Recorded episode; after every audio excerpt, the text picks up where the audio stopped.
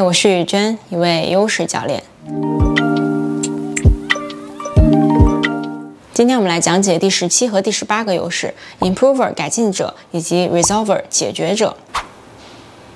这两个优势可能听名字有一些相关，但是它们背后的推动力呢也是非常不一样的。从优势的角度来看，Improver 它的核心动力呢来自于改进，就是说你可能会天然的很容易看到事物可以改进的空间，或者说你觉得这些事情呢都有可以做得更好的方式。可能你不会倾向于直接接受这些事情啊或者做事方式原本的样子，而是自然而然的就有一个动力在推着你看到说，其实这件事情可以被做得更好。或者说这个流程有可以改进的地方，可能如果它是你的天然优势的话呢，你会很相信这句话，就是没有最好，只有更好。那之前在工作坊的时候，也有人问过我说，那这个优势跟成长那个优势有什么区别？有成长优势的人呢，可能也会去改进一些东西，但他的目的是关注在我做了改变之后，对我自己有什么好处，我能学到什么，我能得到什么样的成长。但是改进者呢，并没有我一定要得到成长的这个需求，他只是专注在说，如果有改进的空间，并且我做了点什么去改进了这个事情的话，那我就已经收获了这个能量感了。如果你现在能够感受到你可能有这个天然优势，那我希望你可以去思考一下，为什么你喜欢去做改进，是什么东西在推动着你？拿我自己来举例的话，我在之前的视频也分享过，我自己的最强优势是 Time Optimizer 时间优化者这个优势。对我来说呢？时间优化者和改进者都是我的优势，但是时间优化者要更强烈一点。所以，当我想要去改进一些东西的时候，我去问背后的动力是什么的时候，往往都是因为我想要节省时间，所以我才想要去做这样的改进工作的。我相信在你身上，因为我们有着非常不同的优势组合，你也一定能够发现你的其他优势跟这个改进者有什么样的互相影响。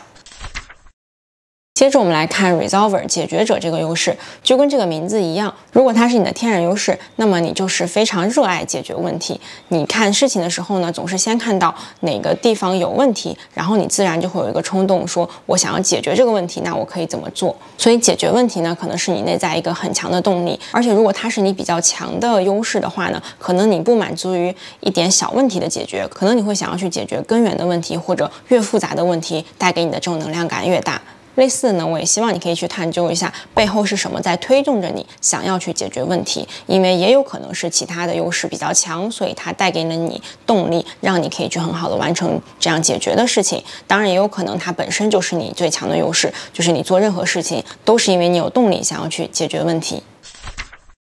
然后我们来看，如果这两个优势不是你的天然优势，会是什么样的体现？首先，改进者不是天然优势呢，就代表你没有天然的动力想要去改进东西。可能对你来说，大部分时候你都觉得，哎，现在这个状态就挺好的，我不需要去改变什么。可能你不会很敏感的观察到有一些地方其实可以改进。当然，这并不是坏事，因为可能是你的其他优势在背后起了作用。比如，我能想到一个有乐观优势的人，可能就。倾向于看到说这个事情现在已经挺好的了，未来一定会变得更好。那我为什么要去改进它呢？这只是一个小小的可能性。那希望你可以在自己身上去探索一下，如果它不是你的优势，可能是因为你有哪些其他的优势吗？然后这个 resolver 如果不是你的天然优势，只是在说你没有冲动去一定要把问题解决，或者一定要刨根问底去找那个根源，可能对你来说，一个是类似的，你觉得现在这个状态就挺好的，好像不存在什么问题，或者呢，比如你可能也有比较强的适应力的这种优势，所以对你来说，即使有问题也没有关系，因为你可以很好的去适应新的变化或者新的环境。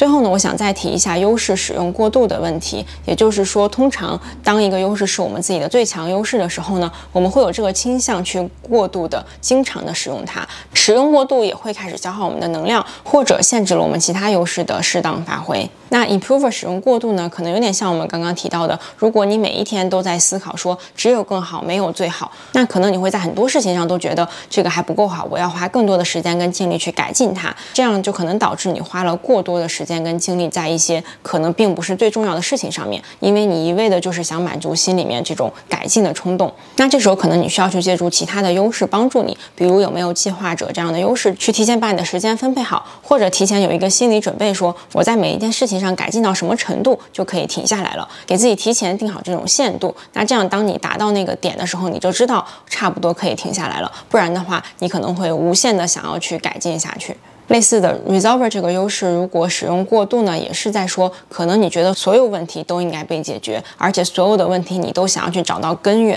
那自然你就会花很多的时间去不断的找到问题，然后解决问题。如果过度使用已经开始为你带来了一些负面的影响，比如你开始觉得很累，或者周围的人能反馈到说，好像你的这个做法让很多人都不舒服，或者影响了你的人际关系，那可能就代表你要适时的去借助你的其他优势帮你平衡一下，不要只去用 resolver 这一一个优势。或者呢，在你产生了冲动想要去解决问题，但是行动之前呢，给自己留一点时间去思考，到底这个问题是不是值得你花这么多时间去解决，还是说它其实保持现状是没有问题的，或者是不是可以通过别的人来帮助你解决这个问题，那就不用所有事情都必须你要去解决了。好的，那今天的优势讲解就到这里了。希望你现在可以初步帮自己判断它们是不是你的天然优势。如果是的话呢，在接下来的生活工作中去找到更适合的方式把它们发挥好。如果不是的话呢，也不用担心，可以去看我之前的讲解视频，或者去期待接下来我会把 Strength Profile 中定义的六十个优势全部都以视频的形式讲解出来。